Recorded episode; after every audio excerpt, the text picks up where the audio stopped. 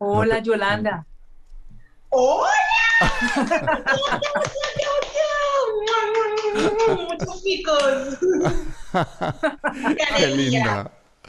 No, no eres mi héroe. No sabes cómo yo quería hablar, dialogar, de escuchar, ver a esta mujer y no solo con la televisión, sino de tú a tú. Oye, conseguiste el trípode, Yolanda, porque te llamé hace cinco minutos y estabas buscando un trípode. La correría, me tocó echarme un poquito de polvo para que no me notara que estaba sudando mucho. Yo también. Yo le digo a Pablo, mira, parezco como de 85 años, voy a echarme alguna cosa en la cara. Oye, ¿tú ya estás vacunada? No, nada, todavía nada. ¿Y tú, Margarita? Sí, yo sí. No, acá todavía no. Oiga, una cosa, ustedes han visto que el presidente Duque salió diciendo que de los 100 mil muertos que ya llevamos por el COVID, 10 mil son por causa de las manifestaciones del paro nacional. ¿Qué les parece esa afirmación? Ay, perdón. Pura vaina de ese man, eso no es así. así. Si no es que la mejor eh, función en este momento para el gobierno es lavarse las manos, que los que salimos a manifestar, primero somos vándalos Segundo, todo el tema del COVID es culpa de nuestro y por qué no lo evitó antes, por qué no trajo las vacunas a tiempo, por qué hizo tanta eh, pantomima para ahora sí decir, bueno, ahora sí están las vacunas. Pero además, si viste lo de la mentira que dijo el ministro de Salud, donde decía que supuestamente las vacunas a los tres meses podía ser la otra y resulta que no. Ah, no sabía. No, es que, o sea, es que es una manada de mentiras Primero, yo salí a marchar y no soy vándala. Segundo, que el país esté vuelto un caos tampoco es mi culpa, porque no es mi culpa que no haya ni educación, ni empleabilidad, ni salud, ni vivienda digna, y mucho menos el tema de eh, la violencia en contra de los líderes y las líderes sociales. Entonces, digamos que aquí hay una estructura a la cual toca trabajarle y él se enfoca simplemente en el tema de la pandemia. el tema de la pandemia hay que atacarlo desde raíz no, y se han encontrado como la mejor excusa con el COVID, ¿no? Este gobierno ha encontrado en el COVID la mejor excusa para, para decir que, o para echarle la culpa a algo, ¿no? Que no sea la gestión de ellos. También, pero es que ahí reina el cochino dinero. El que tuvo su dinero viajó y se vacunó, pero los que somos de a pie que no tenemos dinero, que a veces no tenemos ni para comer, nunca vamos a poder viajar y acceder más rápido a la vacuna. Así de sencillo. Entonces, digamos, es ahí donde se ve la desigualdad social, política y cultural. Oiga, ¿ustedes quieren que les muestre una vaina muy tenaz? Yo en marzo del año pasado, cuando aquí estaban, pues ya la gente muriéndose, como se está muriendo ahora en Colombia, y en Colombia estaban apenas empezando a morirse, empezaba, estaba empezando a llegar la pandemia, yo hice dos vídeos del tema de la pandemia para Colombia y dije lo que iba a pasar en, la, en, la, en los siguientes meses en Colombia, por una parte. También le mandé un mensaje a nuestro amigo Luis Carlos Sarmiento para que fuera solidario. Hice dos vídeos realmente. ¿Quieren que los, les ponga eso? Recuerden, esto está hecho a principios de marzo del año pasado. Pónganle cuidado y díganme si no hay, si no hace falta ser adivino ni nada para no darse cuenta de lo que iba a pasar. En este momento, en Colombia solo hay 80 muertos y 2.000 infectados. Pero las medidas que ha tomado Colombia han sido insuficientes y algunas también tardías. Por ejemplo, permitió cientos de vuelos provenientes de Europa y Estados Unidos.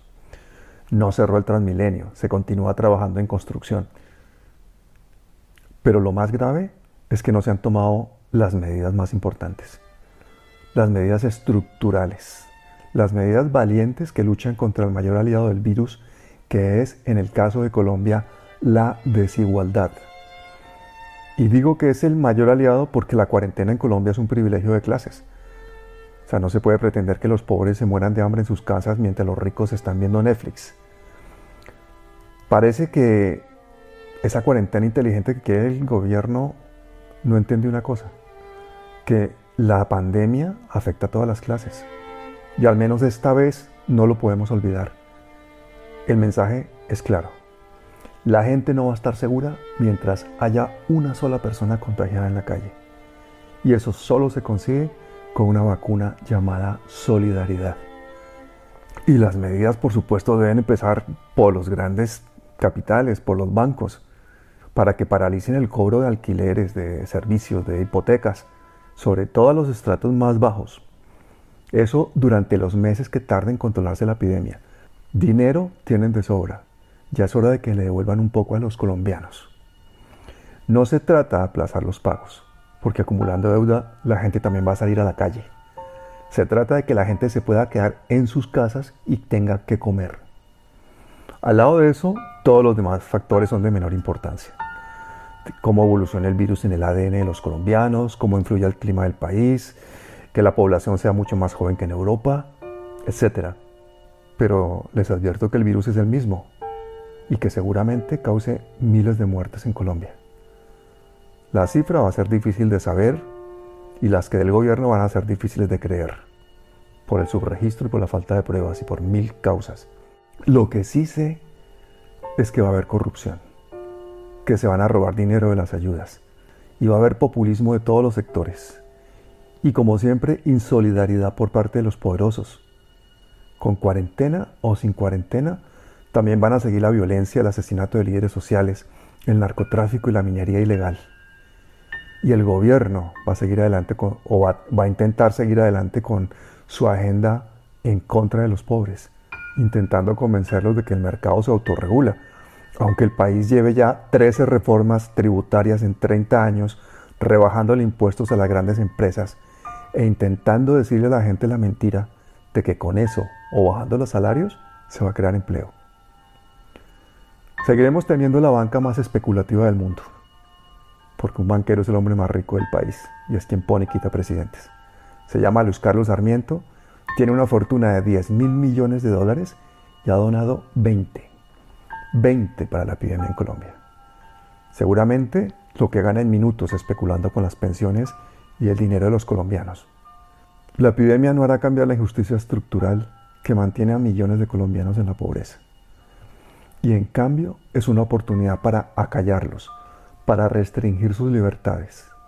Ha venido en un momento muy inoportuno para el movimiento social colombiano. Colombia ya sufre epidemias mucho peores en su territorio desde hace muchos años. Lo que pasa es que esta, al ser la primera pandemia de un mundo globalizado, nos expone internacionalmente. Por eso muchos van a intentar usarla como arma política, sacar pecho, mentir, y van a ver pues toda clase de comerciantes, predicadores sin escrúpulos, especuladores que van a intentar enriquecerse de todas las formas posibles, desde remedios mágicos hasta ayudas divinas.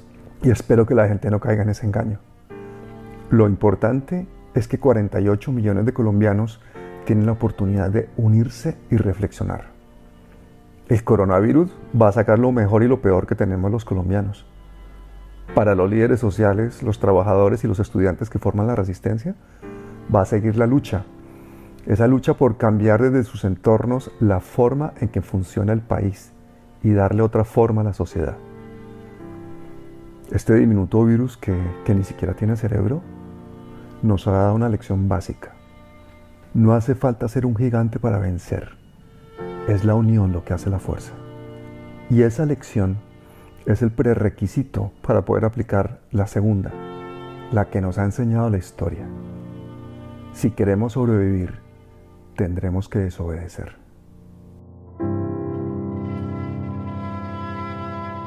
¿Qué les pareció el vídeo? Pues, mira, yo creo que primero yo pensaría que, eh, no sé si eres adivino del futuro, pero es la realidad.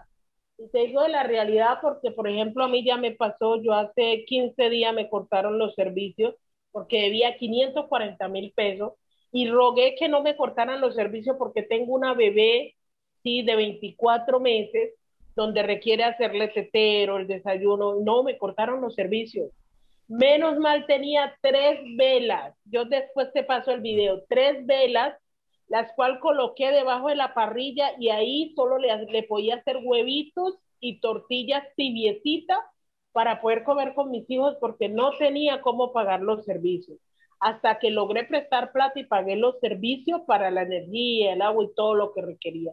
Entonces, digamos que tu video es la realidad. Yo creo que tú te adelantaste al futuro y volviste y ahora sí lo grabaste, porque es tal cual lo que ha venido pasando con, con los de bajo recurso, estrato medio y bajo, principalmente las víctimas, los pueblos negros indígenas, la situación crítica que, que estamos viviendo en medio de esta pandemia porque no tenemos un trabajo estable. Y esto aplica, por ejemplo, para las mujeres madres cabeza de familia, que somos empleadas del servicio doméstico y que muchos empleadores nos despidieron porque nosotras le íbamos a pegar el COVID. Se supone que el COVID afecta a todos, ¿no? No tiene ni color étnico, ni político, ni social, ni cultural, ni mucho menos eh, en estatus económico. Pero siempre le echan la, la culpa al de menos, económicamente.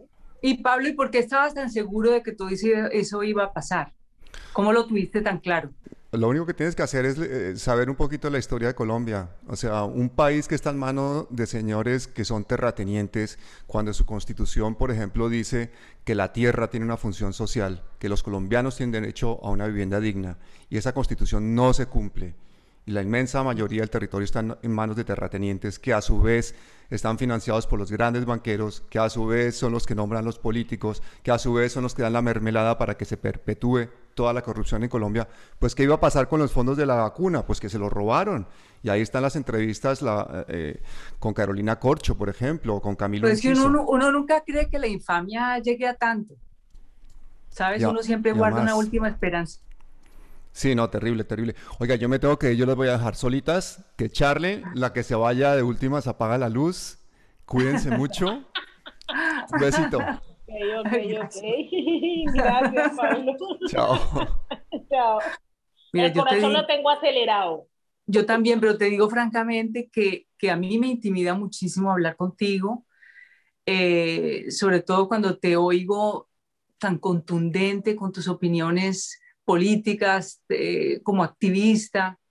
Eh, yo acabo de, de, abrir mis ojos, yo creo que hace muy poco tiempo, y, siento que tú tienes toda la autoridad del mundo para enseñarme hoy muchas cosas. Quisiera saber muchas cosas de ti, que tú también me preguntes a mí lo que quieras. Bueno, quiero como cerrar primero la puerta, una puerta que hay acá que suena como... Ay, yo vi tu video me quedé toda la,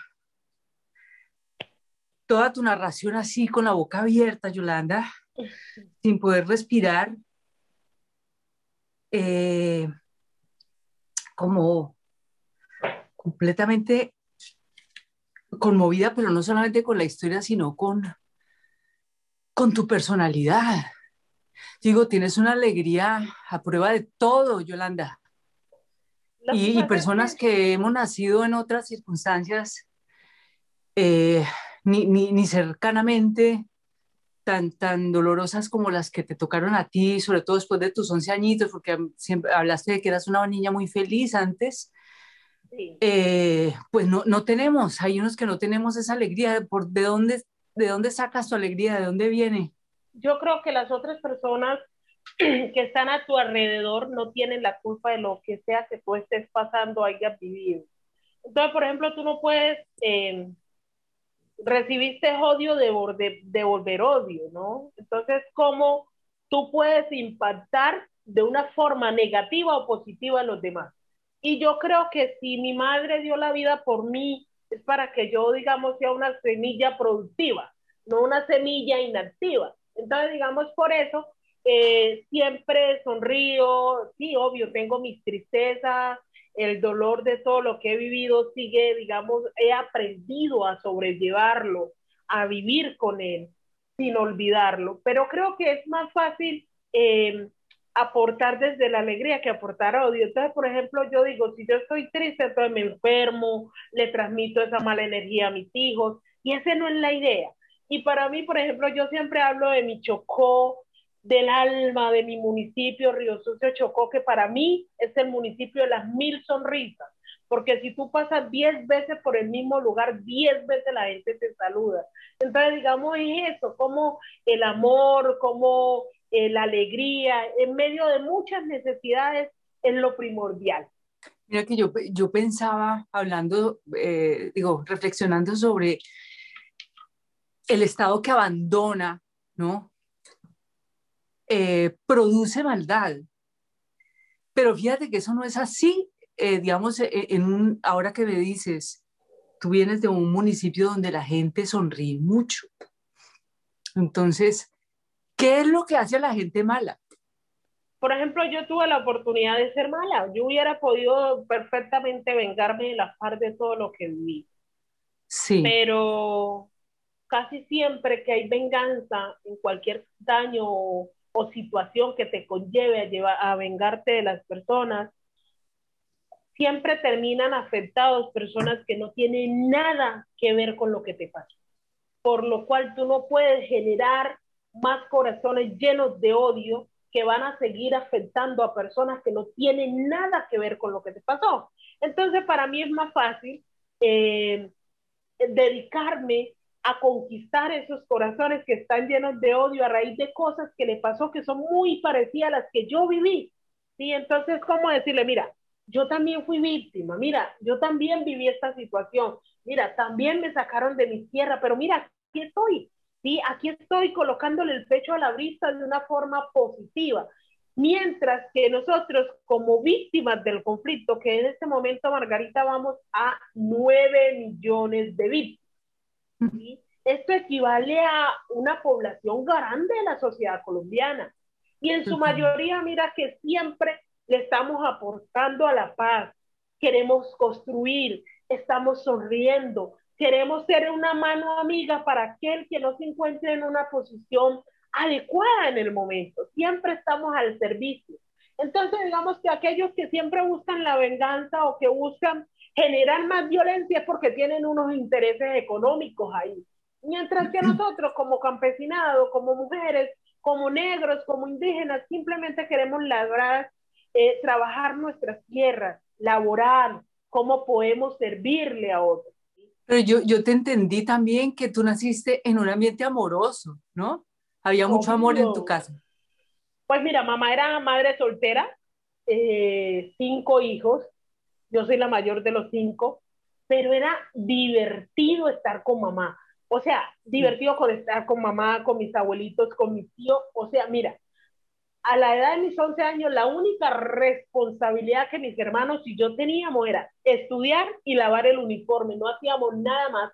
El resto del tiempo era jugar, correr, caernos, volvernos a levantar. Eso era lo, divertido. Cuando íbamos a la finca, era poder sembrar plátano, yuca, arroz, maíz, pero lo hacíamos por deporte, no era porque nos decían, es que usted tiene que hacer, tiene que trabajar. No, nosotros lo hacíamos porque nos gustaba hacerlo y nos gustaba ayudar a nuestros abuelos, ¿sí? Pero no era porque eh, nos obligaban, porque la única responsabilidad que mi mamá nos dio a nosotros era de estudiar y lavar nuestro uniforme. El resto era la vida más feliz, montar a caballo y una de las frutas favoritas, comer caimito. Ay, yo te digo, es una maravilla.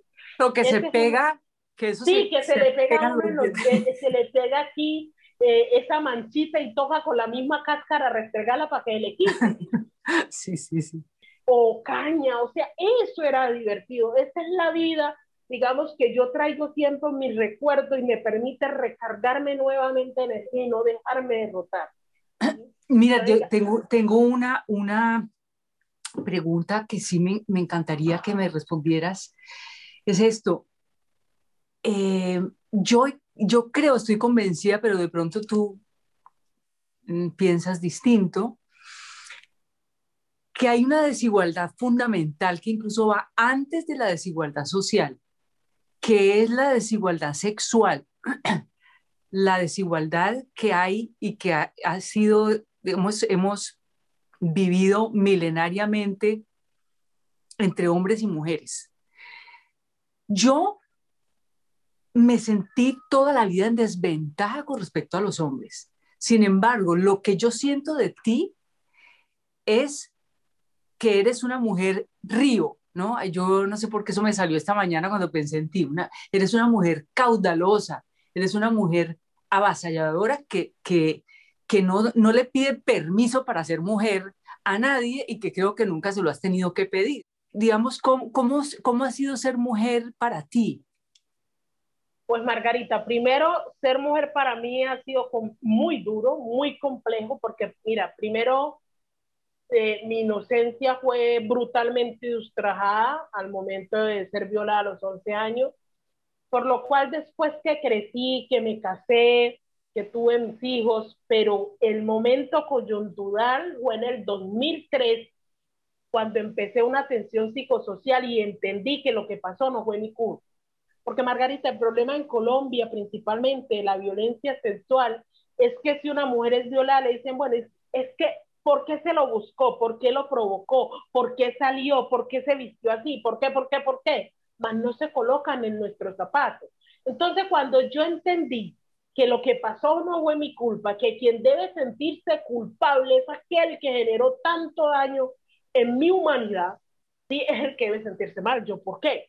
Entonces, digamos que cuando yo entiendo esto y entiendo que tengo una voz y que esa voz debe servir de referente para otras y otros que entiendan que eso que pasó no fue su culpa, es ahí donde yo levanto el vuelo, donde he contado, digamos, con muchas organizaciones amigas como La Ruta, em, como Arrópame, como Corporación eh, Coafrotierra, desde las mesas de víctimas, y digamos, ahí, Margarita, yo empecé, digamos, mi, mi, mi historia debe servir de referente para que otras entiendan que lo que pasó no fue su culpa. Y aquí hay varias cosas, Margarita. Yo estoy orgullosa de tres cosas, de ser mujer, ser negra y ser colombiana. Y yo creo que donde llego se nota que llegó Yolanda. ¿sí? Primero porque no copio a nadie, soy yo. ¿sí? Y segundo, Margarita, porque yo ya he vivido en carne propia lo que es el racismo y la discriminación. Porque a veces dentro a los baños, y yo soy donde tengo una mala educación ahí sí, yo dentro al baño y siempre coloco los pies en la puerta del baño, entonces la gente cree que no hay nadie. Y yo estoy ahí porque a veces estoy chateando, ¿no? Entonces, cuando hay compañeras mestizas, no todas, una que otra, ay, pero si viste la negra esa cómo llegó, pero si le ven los pelos, pero si ven la ropa que usa, entonces yo salgo del baño así toda linda, toda bella, yo le digo muchas gracias por sacar de tu tiempo y dedicármelo a mí. Entonces, digamos, es como, digamos, no le devuelvo, oye, ¿por qué estás hablando más? No, gracias, o sea, si te tomas el tiempo es porque hay algo en mí que te llama la atención, ¿no? Entonces, digamos, Margarita, y en el tema que tiene que ver con la sexualidad, y es entender, Margarita, que nosotras como mujeres tenemos más de 13 formas de ser violentadas, ¿sí? Y esto lo ha dicho la Corte, lo han dicho mucha gente internacionales que por ser mujeres, y además si eres negra, si eres campesina, si eres indígena, tienes mucha más facilidad, digamos, de ser más violentada. Y es ahí donde nos toca levantar mucho más la fuerza para defender nuestros derechos, porque para nosotros como pueblos negros, pero sobre todo como mujeres negras, nada ha sido regalado, Margarita, todo ha sido una lucha, ¿sí? Donde, por ejemplo, mujeres como tú colocan la palabra una vez, yo tengo que colocarla hasta siete veces para poder ser escuchada. ¿Sí? Entonces, digamos que es así mismo el tema de la sexualidad creen muchos, por ejemplo, hay mucho el tema del machismo, el patriarcalismo y todo lo que se vive en Colombia. Entonces dicen, no, es que las mujeres negras, digamos, solo saben cocinar y solo saben estar en la cama, nada más. No, nosotras pensamos, nosotras trabajamos, nosotras somos madres, educadoras, somos socialistas, defensoras de la vida. Estamos al servicio de trabajar conjuntamente por un, una estructura más social y equitativa. Y en el mm. tema sexual, Margarita, yo duré mucho tiempo, por ejemplo, yo terminé divorciada de mi esposo, porque, o sea, no, no, no, no, yo no, no estaba en ese momento, digamos, digamos como disponible en ese momento para, para tener una, una relación, digamos, y todo se volvió complejo.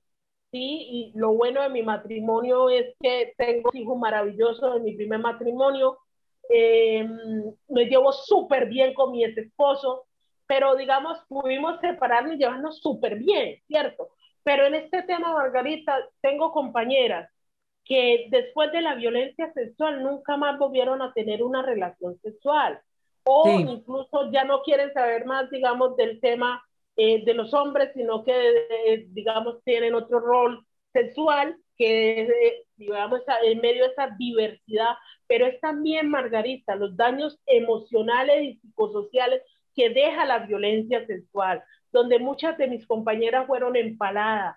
Yo tengo una de mis compañeras que amo, y a ella, ella sufrió canibalismo, ella le arrancaron parte de su rostro, Margarita, al momento de violarla.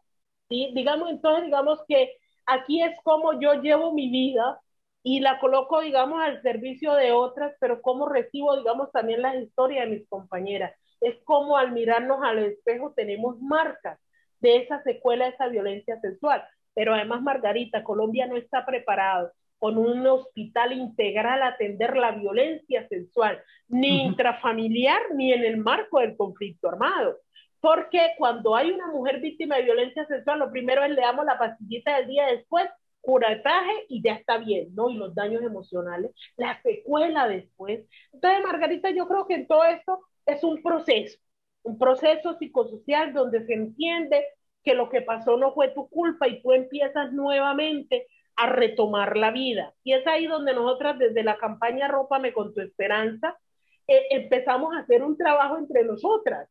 Y aquí hay algo, Margarita, mucha gente dice, bueno, Yolanda, ¿y qué es eso de rejuntancia? Eso, eso tan raro que es eso que voy a hablar. Me encanta esa palabra. La rejuntancia, Margarita, me la enseñaron mis abuelos, porque después que asesinaron a mi mamá, mis abuelos fueron los que nos criaron tíos. Entonces mi abuelito hacía una rejuntancia, era sentarnos a todos en el piso, eh, en una rueda, y ahí todos colocaban las pocas de las comidas y cada quien sacaba lo que iba a comer.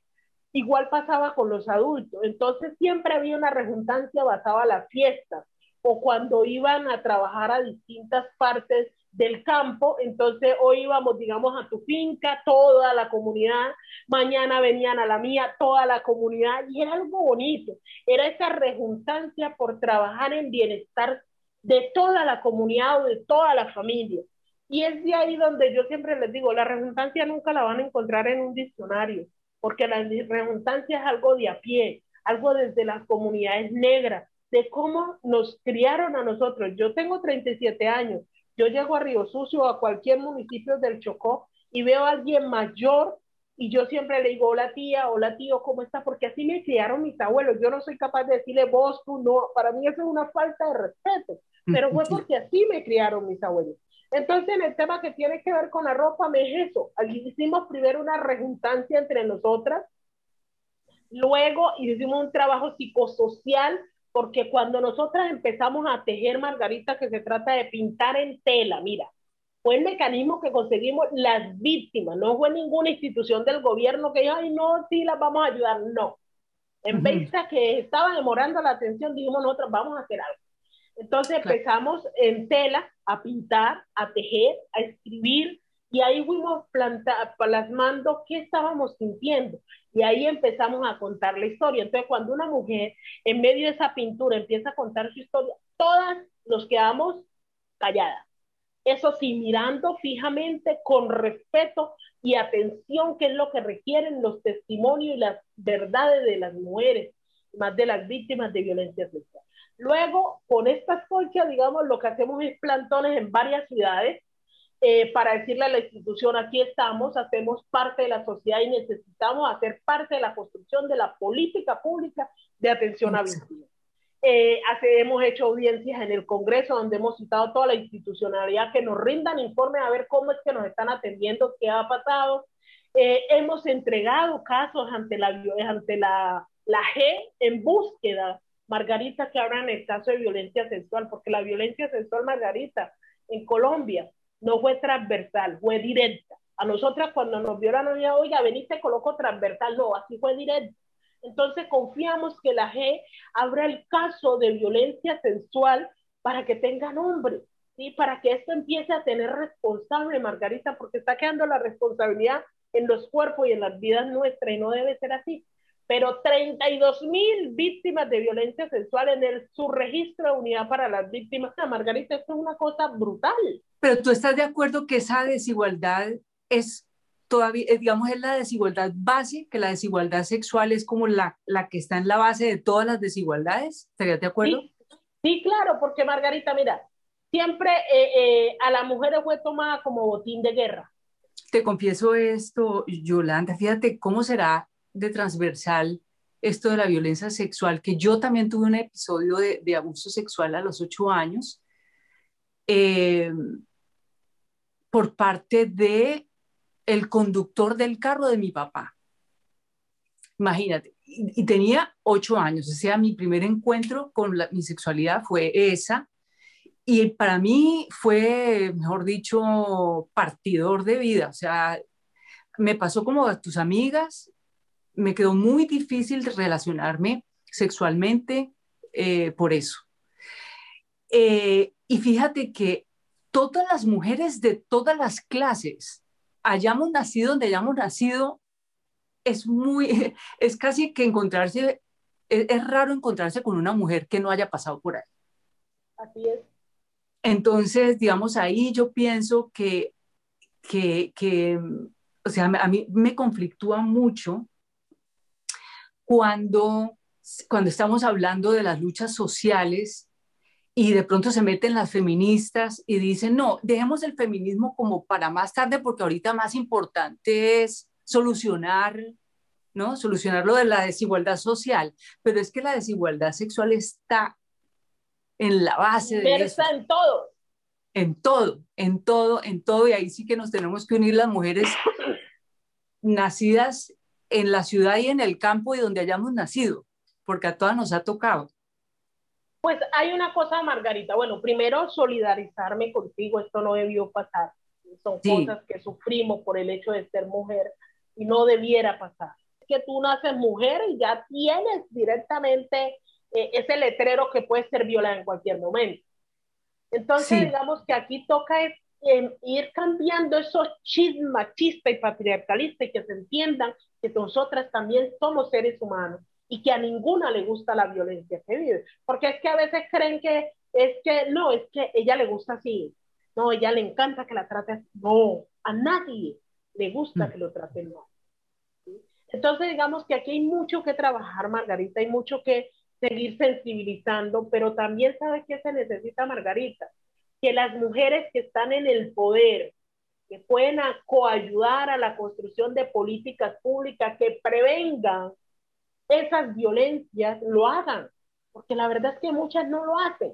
Ante ellas generan más violencia. Y a veces, por ejemplo, tú lo hablabas, cuando uno habla de tema de feministas, tú dices, no, estas feministas radicales. No, cuando uno es feminista, uno defiende, yo como una mujer que defiendo el tema femenino, te estoy diciendo, oye, yo soy mujer y lo que te estoy diciendo es que tengo derecho andar con mi bolso en la calle sin que nadie me viole, me ultraje o me maltrate. Yo no te Es que son derechos humanos. Yo creo que feminismo se trata de derechos humanos. Exacto. Entonces la gente cree que uno está pidiendo, oye, ayúdame a cargar el bolso. No, yo te estoy diciendo es que yo puedo cargar mi bolso, que lo que requiero es que realmente la calle sea libre de violencias, libre a que mi cuerpo sea expuesto o mi vida por el hecho de ser mujer. Es eso. Entonces hay gente que no entiende qué es lo que reclamamos las mujeres o las feministas, que es la igualdad, la equidad de género, ¿sí? A ese derecho humano que tenemos todos. Mi pregunta también iba a que tú antes de que te pasara esto a los 11 años, eh, ¿tú te sentías poderosa ya como mujer? O sea, ¿no pues te sentías diferencia con tus hermanos? No, mira, que me sentí igualito con mis hermanos porque gracias a Dios con mamá, mamá siempre nos, nos educó igualitos. Eh, y en mi caso yo siempre quería ser como mamá, porque bueno, no, yo conozco a mi papá hace seis años, pero yo siempre quería ser como mamá, caminar como mamá, como ella organizaba el pelo, y a mamá, a mi mamá y a mis tías las respetaba mucho. Entonces, digamos, siempre tenían una voz fuerte y yo veía como los hombres las escuchaban, las respetaban, y bueno, puedo hacer, ¿no? Yo quiero ser como mamá, quiero tener esa voz. Y yo, mis compañeritos en el colegio que venían a levantarme la voz, también los braviaba y a ver cómo es que. Pero, digamos, cuando llega la violencia sexual, llega un choque en mi vida y es como, stop, quédate ahí, o sea, ya no sirves, estás destruida, o sea, te queremos, o sea, porque cuando a uno lo violan es eso, Margarita. Es como estrujan la vida de uno y esperan que uno se sume en el dolor y desaparezca. ¿Sí? Eh, por la gracia de Dios y en mi caso de nuestros ancestros, uno vuelve y se levanta y retoma la vida más fuerte que nunca y se ciñe de esa fuerza para que otras y otros no pasen por lo que uno pasó, pero no es fácil. y es que yo siento que por, en tu caso tu alegría, que es como una alegría indomable, es como tu venganza, es como decir, bueno, no, no, no me voy a dejar vencer, ¿no? Esa es tu venganza, estar, tener esa alegría de decir. Y eso sí, no me voy a dejar ni ahora ni nunca, hijo de María, a mis hijas, a mis hijos le digo, es que usted tiene que amarse como es, respetarse, porque cuando uno es víctima de violencia sexual, Margarita, lo primero que hace es atacar su cuerpo. Bueno, es que fue culpa mía, por los senos que tengo, por las piernas que tengo, por la cola que... No, nada fue su culpa. Cuando uno se, cuando yo perdoné mi cuerpo y le dije, cuerpo, yo te amo, lo que pasó no fue tu culpa. Mira que aún, aún a esas edades tan tempranas, no sé si cómo te pasó a ti, cuando yo tuve una experiencia, esta experiencia con este muchacho, que no fue directamente una violación, pero sí pues algo muy que yo sentía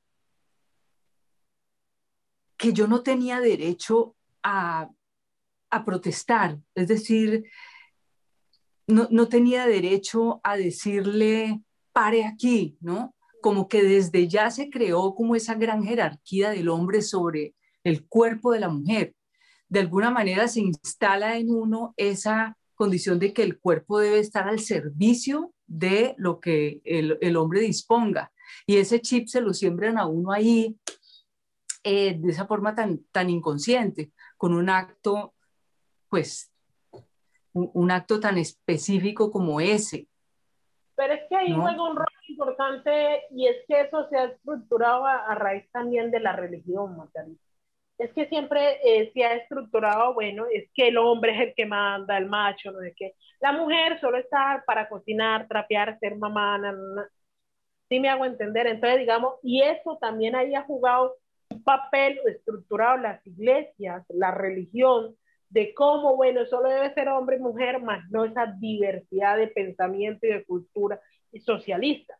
¿Cuántos hijos tienes tú? yo tengo tres hijos, tengo un hijo de 21 tengo una hija de 17 y una hija que eh, ya va a cumplir dos añitos.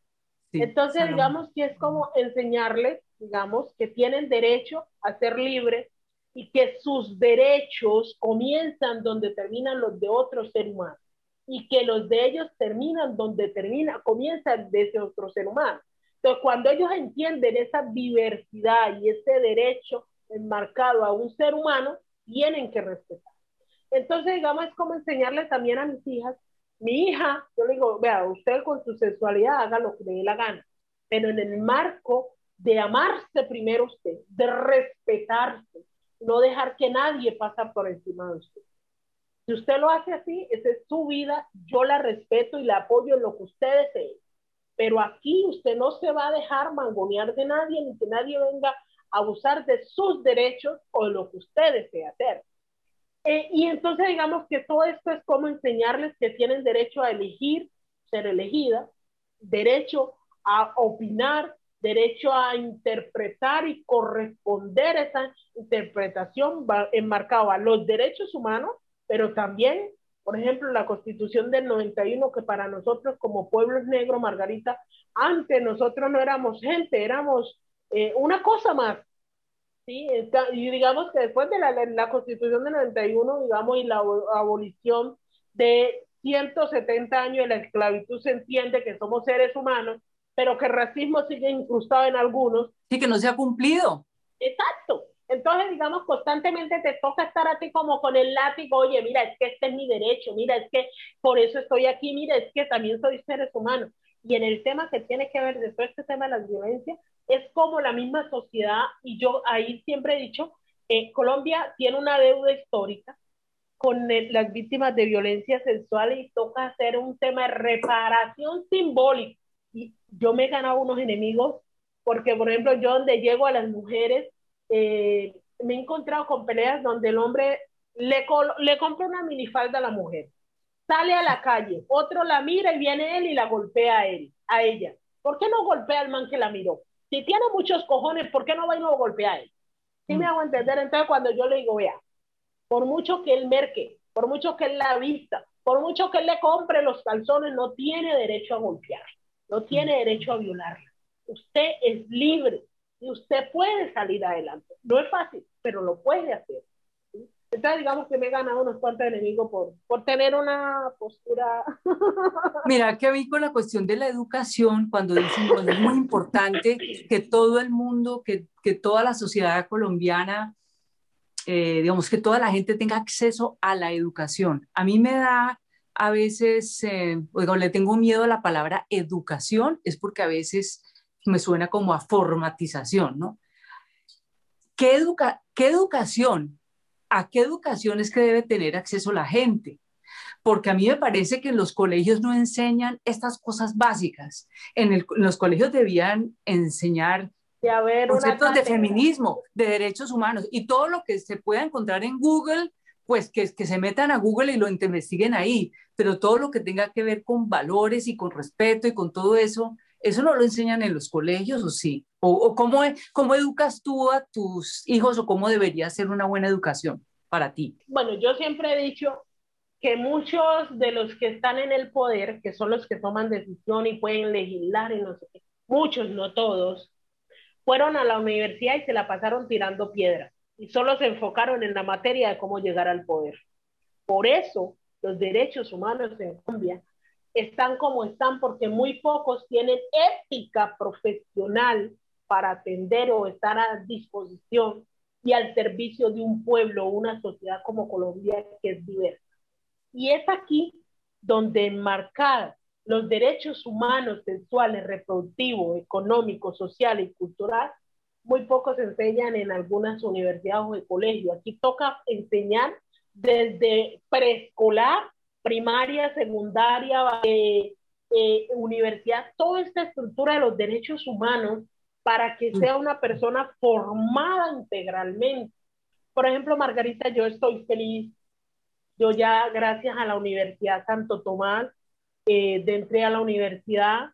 Eh, ha sido un poco complejo, digamos, porque me, me gané una beca, pero a veces no tengo las herramientas como el computador o lo que se requiere para estudiar me toca estarle prestando al uno al otro, pero no me importa ya para hacer, voy para mi segundo semestre de Derecho.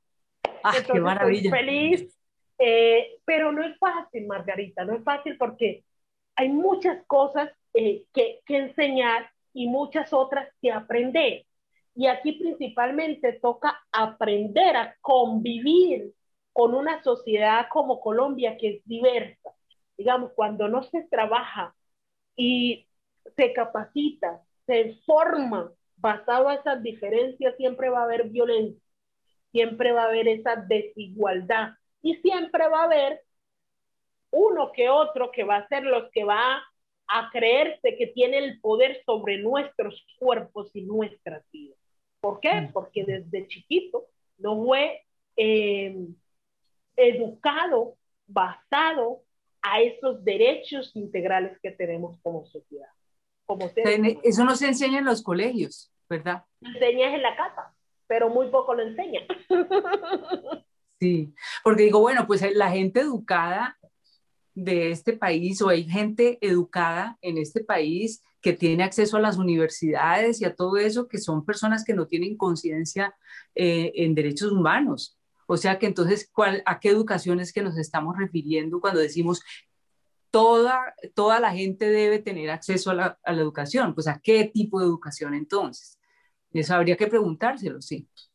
No, pero es claro, el derecho a la educación de ir a una universidad, es que si no vas, por ejemplo, yo me encuentro, Margarita, que yo tengo muchas capacidades eh, que empíricamente las he ido adquiriendo, pero cuando voy a buscar un trabajo me dicen, no, es que tú sirves para que me cargues esos bultos de cemento por la fuerza que tiene, eres una mujer negra. Entonces, digamos que mi, el ser negra, mi presencia, la asocian a que solo tengo la huerta bruta, nada más. O sea, no pienso, no, no, no tengo otras capacidades. Y es que como empleada del servicio doméstico que soy y que hago parte, por ejemplo, un sindicato, Unión de Trabajadoras Afrocolombianas del Servicio Doméstico, que hacemos un gran aporte a la economía del cuidado de nuestro país. Margarita, no se nos valora como seres humanos muchas veces. Y, y a veces, Margarita, yo, yo a veces tengo mis momentos que lloro porque no saben lo duro que yo tengo una casa donde voy a trabajar. Bueno, llevo un mes que no he ido, pero porque me duele mucho la espalda. Entonces llega y la señora le gusta que le limpie eh, las baldosas de la sala con un cepillito de diente, entonces eso implica arrodillarme, acariciar las benditas baldosas y, y es complejo, Margarita. Margarita, es complejo porque digo, o sea, me estoy ganando eh, el pan, eh, de, de, el alimento para mis hijos, pero es complejo ver porque a la vez me siento humillada, Margarita. Claro. Eh, porque yo estoy haciendo mi labor honradamente, pero cuando me exigen demasiadas cosas que, o sea, son ilógicas, lo mismo que hace una escoba de esas líneas bien firmes, lo hace ese cepillo, entonces, ¿por qué tiene que ser específicamente Margarita con el cepillo? Sí me hago entender. Pero mira, eh, eh, Yolanda, imagínate que algo que a mí me abrió mucho los ojos fue la pandemia. Eh, aquí en Estados Unidos, contratar servicio doméstico es costoso, ¿sí? Y no, no es como en Colombia, que, digamos, es casi como normal que todo el mundo tenga eh, alguien, una empleada del servicio doméstico todos los días, porque es muy barato, claro. Bueno, y resulta que por la cuestión del COVID y todo eso, nosotros teníamos una persona que venía Mm, todos los días de, 8 a 4 de la tarde y se iba. Pero bueno, el COVID llegó, no fue posible más y nos tocó a mi marido y a mí hacer toda la limpieza de esta casa. Eh, soy una experta, te digo, en aseo. Eh, y, hoy, y hoy en día, mejor dicho, yo no permito que nadie le haga los baños de esta casa porque yo creo que yo lo puedo hacer mejor eh, y cuando empezamos a limpiar la casa, y yo misma a darme cuenta de que tenía que limpiar la mierda que de pronto dejan las otras personas, ¿no? Porque los inodoros y todo eso, porque ahí encuentra uno de todo. Entonces yo digo, bueno, esto es, esto es lo que a uno le parece normal, pagarle a alguien para que lo haga. Hoy en día yo soy consciente de que a uno la mierda de uno no se la tiene por qué limpiar nadie, ¿me entiendes? A uno le deberían enseñar a limpiar su, el lugar donde hace sus necesidades, a uno. Uno debería eh, no dejar tirada la ropa que uno usa eh, y los calzones y todo eso para que otro la lave digamos, no, hoy en día digo yo, pero qué, qué ceguera tan grande que tenemos eh, en Colombia muchos que creemos que eso eh, es normal. Hay otras personas que me pueden controvertir diciendo, pero usted da trabajo también así, ¿no? Hay personas que necesitan trabajar en casas y por lo menos usted ofrece ese trabajo. Digo, bueno, eso puede ser, digamos, uno puede mm, trabajar limpiando una casa pero hay que ver qué es lo que uno contrata y qué es lo que tiene que limpiar. Hay cosas que esa persona no, no tiene por qué limpiar, ¿me entiendes? Así es, total. No, no sé ahí cómo que, piensas. No, es que es verdad, mira, uno como empleada de servicio doméstico le toca muchas cosas y uno hace el, el trabajo con amor porque es lo que sabe hacer con mucha dedicación, pero también lo que sirve para eh, mantener a nuestros hijos, para pagar arriendo, para su educación y muchas cosas, ¿cierto? Pero también a veces uno le toca cosas muy feas, donde la mm. gente grita a uno porque le paga a uno, entonces se cree con el derecho de, gritarlo. De, bueno, a mí mi madre me enseñó que ninguna mujer debe lavar tus interiores, mujer que se, pues, de lo que me enseñó mi mamá. Si tú dejas que, que otra lave tus interiores, entonces vos eres muy cochina y no tenés la capacidad de lavar tus calzones. Y a mí me enseñaron siempre, o sea, usted se baña, inmediatamente lave su interior. Y eso mismo le he enseñado a, su, a mi hija. Usted, mientras se va a bañar, me hace el favor y lava su interior. Ahí no me lo va a dejar, yo no lo quiero ver en la ropa. Entonces, digamos que es como mínimo debes aprender a lavar tu interior. No falta la que pasa el dedito por el bife. ¿Y esto cómo está? Yo, y Margarita, yo tengo una historia y cortica sobre el tema de ser empleada de servicio doméstico. Y yo en el 2003 me tocó una casa de familia en el Urabá, Margarita, y llegué a trabajar. La señora dijo, no traiga comida, le doy todo. Y llegué a trabajar y la señora tenía unos plátanos del día anterior y me dijo, no, bótalos porque vas a hacer almuerzo y ahora almorzamos. los boté, lavé la casa, limpié todo y me fui a lavar dos cestones de ropa.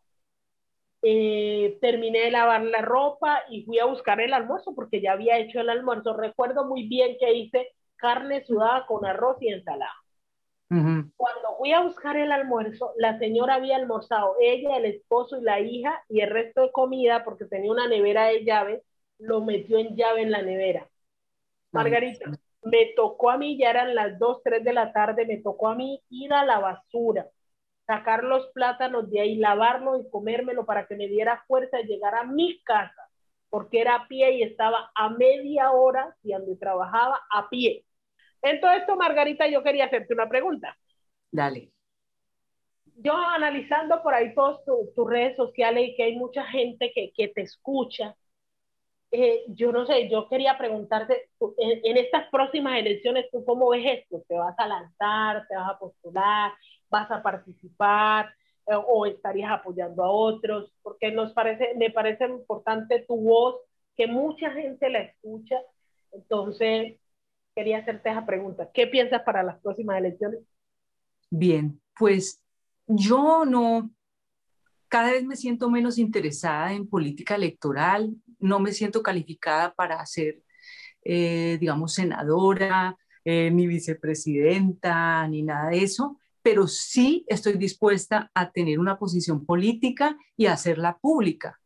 Tener una posición política no necesariamente es eh, decir públicamente que milito en algún partido aunque yo tenga afinidad en este momento por un candidato en especial, pero igual no me parece pues un poquito digamos, vulgar el decir voten por este, cuando hay una persona, esa, esa persona yo no la conozco bien, eh, pero sí estoy de acuerdo, digamos, con, con unos programas y me gusta hacer, digamos, pública mi, mi, opinión política en ese sentido. Ahora que conocí el canal de, de Pablo Borges, digamos, este trabajo que él hace en derechos humanos es una labor política también y en ese sentido quisiera casi que servirle de secretaria a él para, para lo que necesite, para lo que necesite, pero tiene que ver, que tenga que ver con derechos humanos en primera instancia. En ese sentido me siento yo creo más cómoda en cuanto a participación política, pero, pero pienso estar muy activa y creo que puedo hacer mucho más desde afuera, desde la opinión como activista y no, no militando, digamos, en algún partido. Bueno, siendo así, te tengo entonces otra pregunta. Dale. Pasado a todo lo que ha venido ocurriendo, ¿tú qué opinas de esto de las 16 curules especiales de paz, donde las víctimas esperamos participar, donde incluso, no sé si sabes, yo me he encadenado con otros compañeros en el Congreso para tener en cuenta estas 16 curules? porque, eh, por ejemplo, yo hago parte de la Curul 6, que es la del Chocó, y donde esperamos aspirar por, por esta curul, Margarita, pero digamos se ve mucho retraso en el proceder del Congreso, estamos esperando el acto legislativo de la Corte, el último, pues donde la Corte, digamos, es quien revive estas curules a raíz de la, la, eh, la tutela de Roy Barrera y otras organizaciones como Lazos de Honor que eh, reactiva nuevamente estas curules.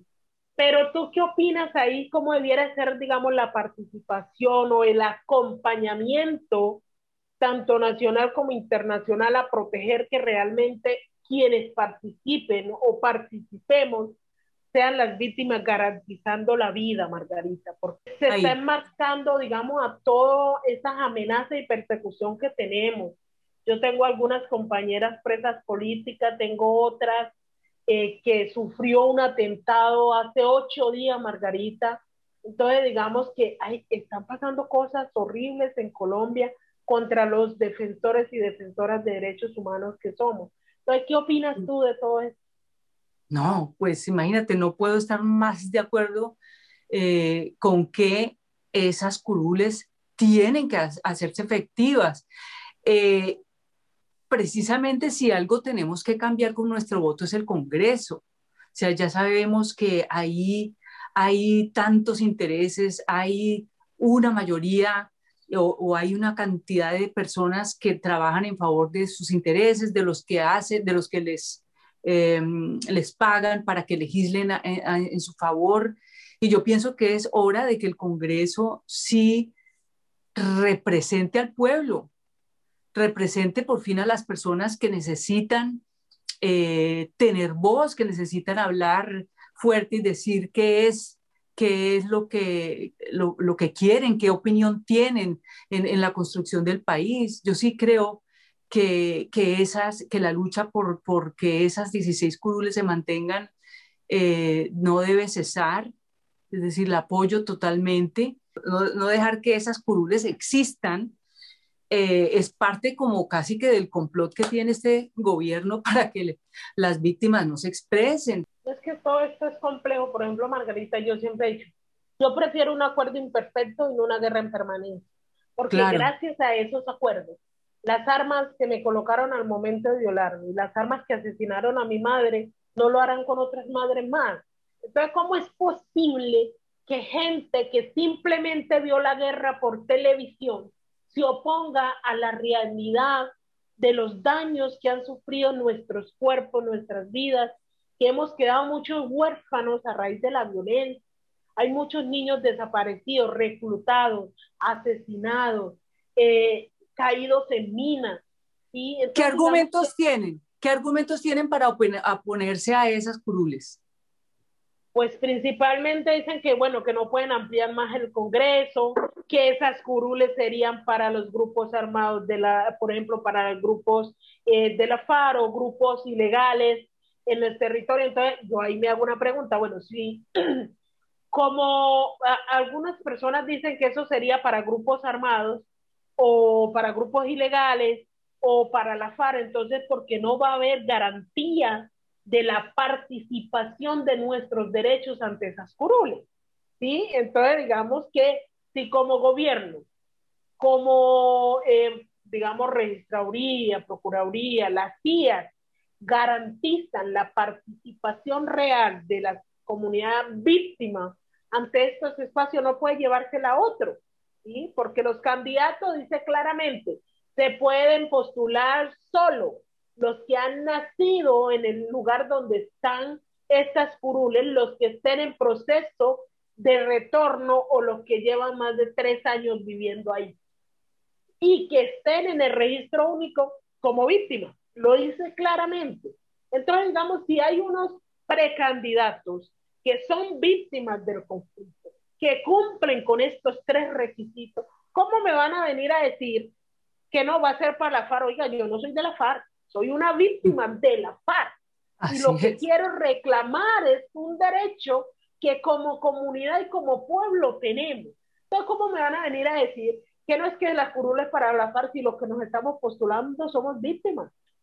Entonces, digamos que, que, hay una controversia en todo ese tema, donde en serio esperamos tener esa participación eh, en este espacio tan importante que permita traer la voz directa, directa. de los pueblos afectados y que puedan legislar a favor y, y basado a la necesidad que tiene el pueblo colombiano, a la necesidad que tiene esos nueve millones de víctimas que hemos sido constantemente vulnerados, constantemente desconocidos, porque el acuerdo de paz dijo claramente que nosotros seríamos el centro. Y te lo juro, Margarita, que yo a rato no me siento el centro de nada. ¿sí? porque desconocen los derechos de uno de una forma impresionante, donde nosotros, yo en este momento estoy acá en el Chocó, Margarita, y ver todo lo que pasa en el tema de salud, educación. Margarita, mi municipio, Río Sucio, Chocó, es de más de 50 mil habitantes. Margarita, donde nos bañamos, donde lavamos la ropa, donde hacemos las necesidades, el mismo agua que tenemos que utilizar para los alimentos porque no tenemos ni acantarillado ni acueducto, donde nuestros niños y niñas, Margarita, tenemos unos colegios y cuando se inunda el río, se entra a los colegios y no pueden estudiar.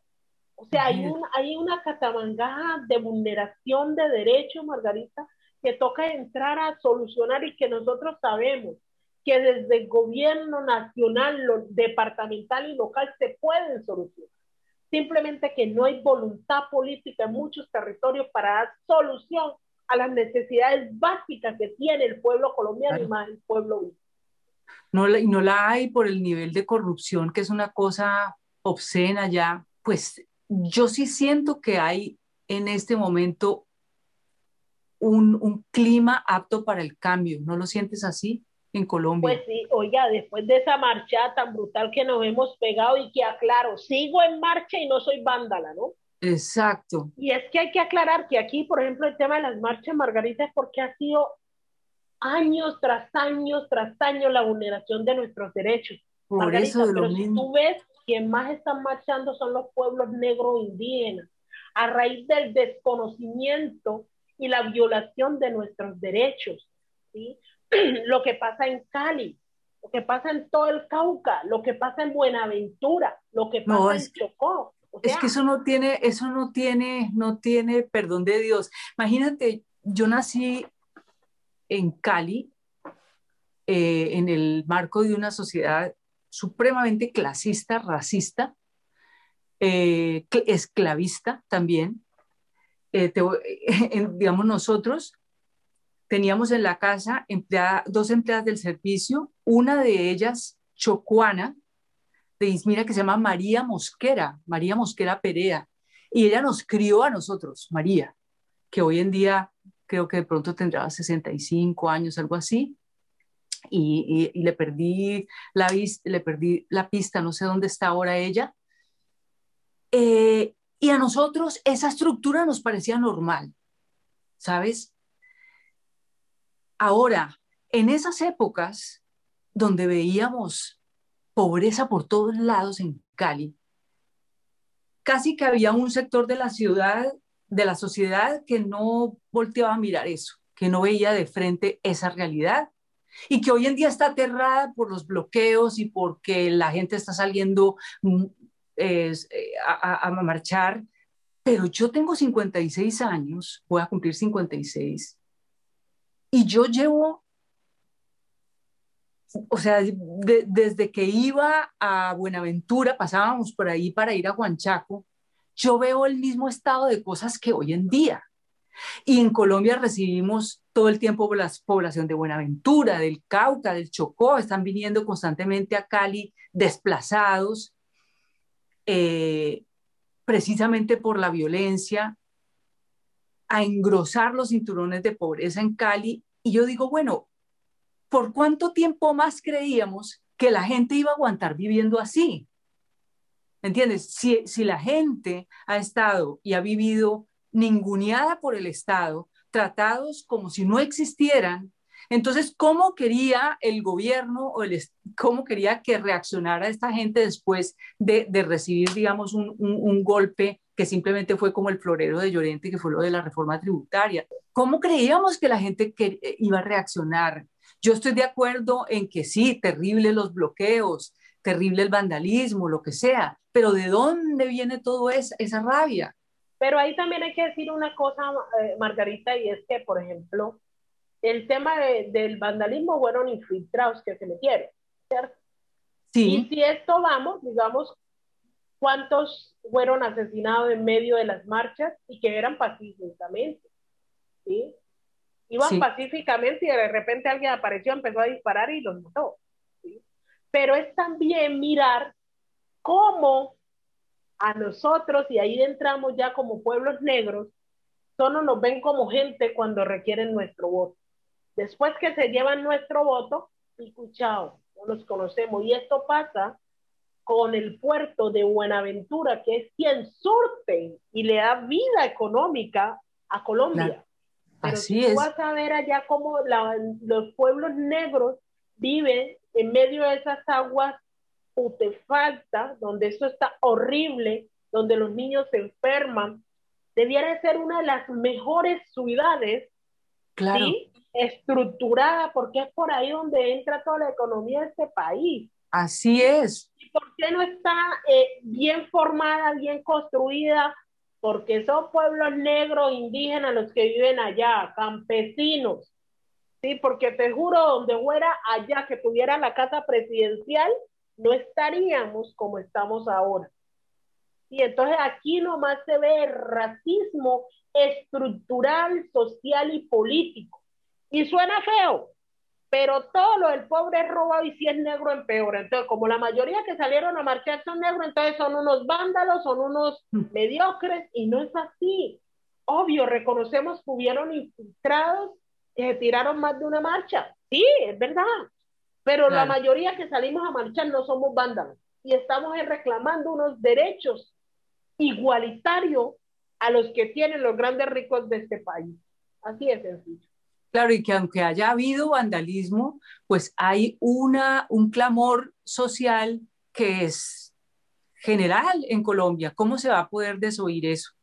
Se requiere que los territorios haya una estructura política, social y cultural que permita que eh, este vacío que ha dejado el gobierno o el Estado colombiano llegue a ser ocupado, digamos, por una sociedad pacífica. Yo aquí no estoy pidiendo que, eh, o sea, que lleguen en todas las zonas campesinas de militares, no. Lo que estoy pidiendo es algo sencillo.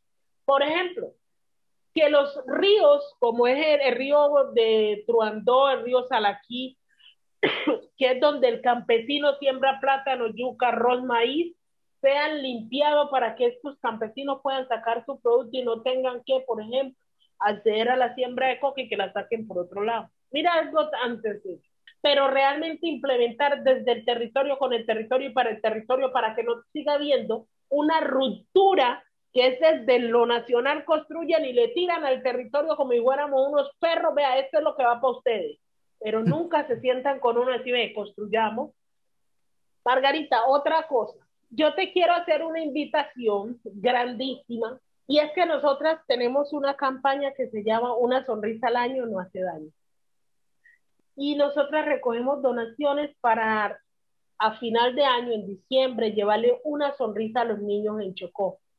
¿Sí? Y eso se trata de ropa, juguetes, para traerles una alegría, Margarita. Tenemos zona donde las mamás si tienen para el desayuno no tienen para el almuerzo. Donde si tú vas a visitar las casas, ves las ollas volteadas porque no hay y duele porque somos un, departamento, Margarita, donde tenemos nuestras tierras, que si pudiéramos ir a ellas, te juro que no estaríamos muriéndonos de hambre. Basado a eso, entonces yo te quiero hacer una invitación que me ayudes a ver cómo solicitamos gente que nos donen regalos, que nos donen kit de, de, de, cuadernos, porque ya viene enero otra vez, digamos, y también toca entregarle a ellos para que estudien.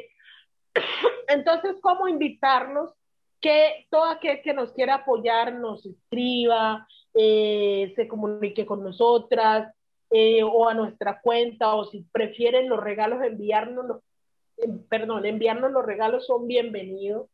¿Sí? Claro. Y aquí yo te quiero así de una vez invitarte que seas embajadora de buena fe de nuestra campaña Arrópame con tu esperanza donde todas somos víctimas de violencia sexual y lo que hacemos es construir estas colchas para eh, poder mm, sobrellevar la vida y no dejarnos arrastrar por el dolor de lo que vivimos. Y hemos visto que esto ha sido, es un mecanismo de recuperación emocional, Margarita. Pero lo duro de esto es que las lideresas para podernos mover en todo el territorio nacional nos toca sacar de la libre arroz de nuestros hijos y de nuestras hijas para comprar pintura, tela, para poder trasladarnos a otro sector. Entonces es allí donde quiero hacerte la invitación. Sé que conoces mucha gente que nos pueda apoyar con tela, con lo que quieran, es bienvenido. Y que nos ayuden. Estamos en 200 municipios en este momento a nivel país Queremos llegar a otros espacios, hablar con las víctimas de violencia sexual, lograr que hablen, lograr que empiecen a recuperar la vida. ¿sí? Entonces, para eso te quiero hacer la invitación, primero, que hagas parte como embajadora de buena fe de nuestra campaña y segundo, eh, que nos ayudes para que gente pues nos apoye eh, económicamente o con los materiales que requerimos para nosotras seguir trabajando en el territorio. ¿sí? Entonces ya tú me dirás.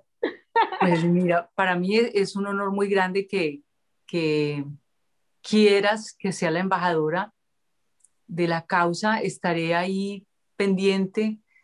Em, lo que, digamos, yo no es que conozca tanta gente, pero digamos, tengo una cuenta en Twitter que así se lo he dicho también a Pablo, que quiero poner al servicio de todas las personas que quieran y que estén haciendo cosas por los derechos humanos, eh, cualquiera sea la causa. Así que eh, lo que vamos a hacer es que a través de mi cuenta de Twitter, luego ya nos pasaremos la información, eh, yo tenga todos, pues a través de mi cuenta de Twitter yo pueda difundir ese, e, ese llamado que estás haciendo. Se abre una puerta a que otros líderes, los cuales, digamos, Paulo está ayudando también a visibilizar, apoyarnos, digamos, que la gente vea que ahí estamos, que usted pueda ser parte, digamos, y usted lo dijo ahorita, de, de apoyar a Paulo, de estar ahí, de acompañarlo. Te lo quería agradecer porque gracias a él y sus redes sociales pude hablar contigo, cosa que había deseado desde que sé de ti, poder hablar contigo, poder eh, tener cerca esa, e, esa calidad humana que tú tienes, ¿sí? E, e, esa forma de ser tan, tan tranquila, pero tan frentera, que es lo que le hace falta a muchos en Colombia, la verdad. Y quería agradecerte, digamos, por, por, por poder colaborar con Paulo para que otros líderes también se visibilicen, para que sepa que estamos ahí, porque una de las cosas, Margarita, que ayuda a proteger de autoprotección para nosotros como líderes sociales es salir del anonimato, de que se vea que es que nosotros estamos trabajando y estamos haciendo una labor, Margarita, que a nosotros no nos pagan. Incluso cuando uno va a la fiscalía y denuncia, en la fiscalía le dicen, bueno, pero si usted no le pagan por eso, ¿por qué no es eso así? Renuncie, váyase del país, deje eso así. Oiga, yo no puedo salir corriendo y me fuera del país porque creo que si yo dejo de hablar, las piedras hablan y no sería lógico que una piedra tomara mi voz, por lo cual debo de seguir hablando y denunciando y diciendo yo, digamos, una voz directa de todo lo que hemos vivido y la realidad de la sociedad colombiana para que nuestros jóvenes no se vayan por el camino de las cosas incorrectas y no que accedan a la educación, a un buen empleo que les permita un sustento económico. Y esa es la causa que hacemos nosotros como líderes defensores de derechos humanos. Eso, en eso estoy completamente sintonizada contigo. Eh, yo desde luego me siento en tantas cosas como una aprendiz, en todas las causas sociales, en feminismo, en esto, y lo que estoy tratando es de aprender de personas como tú, primero escuchar mucho, porque yo veo en ti también esa facilidad de discurso, tienes tan claro lo que quieres decir, quieres tan claro lo que quieres lograr. Yo, digamos, no sé hablar todavía como un activista, ¿me entiendes? Digo, ay, me encantaría hablar como hablas. No, pero venga para acá y verá que aquí, vea. Aquí aprende a frente. De una. pero digo, eh, pues si puedo hacer algo como difundir voces como tú, si, si en eso puedo aportar, pues lo voy a hacer.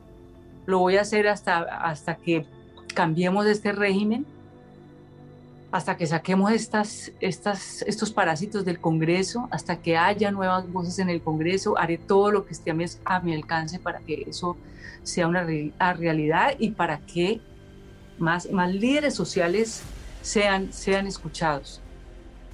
Entonces, por lo pronto, me comprometo con eso y también con, con apoyarte en tu, en tu causa. Arrópame con tu esperanza. Feliz de hablar contigo. Feliz, Yolanda. Ha sido un placer. Pienso que nos podríamos quedar, yo creo que dos días aquí, hablando de mil cosas. Espero entonces que no sea la última vez. No, eso, eso mismo espero yo, ¿no? No se pierda. Sí, sí. Voy a estar ahí, ahí al pie del cañón. Te mando un abrazo fuertísimo, Yolanda. Claro que sí, yo te envío un fuerte abrazo de rejuntancia, de, invitarte a seguir entretrenzando las palabras y arropando la esperanza de que juntos, desde donde, desde el lugar que estemos, podemos aportar un granito de arena del cambio, un país que sea más sociable, más equitativo, más eh, educado en nuestros derechos. eso, en nuestros derechos, así. Bueno, lucharemos para que eso sea posible. Claro que sí, sí, así es. Toca seguir trabajando fuertemente y para adelante. Adelante, de verdad que sí. Divina. Bueno, un beso, Yolanda. Adiós. Chao. Chao.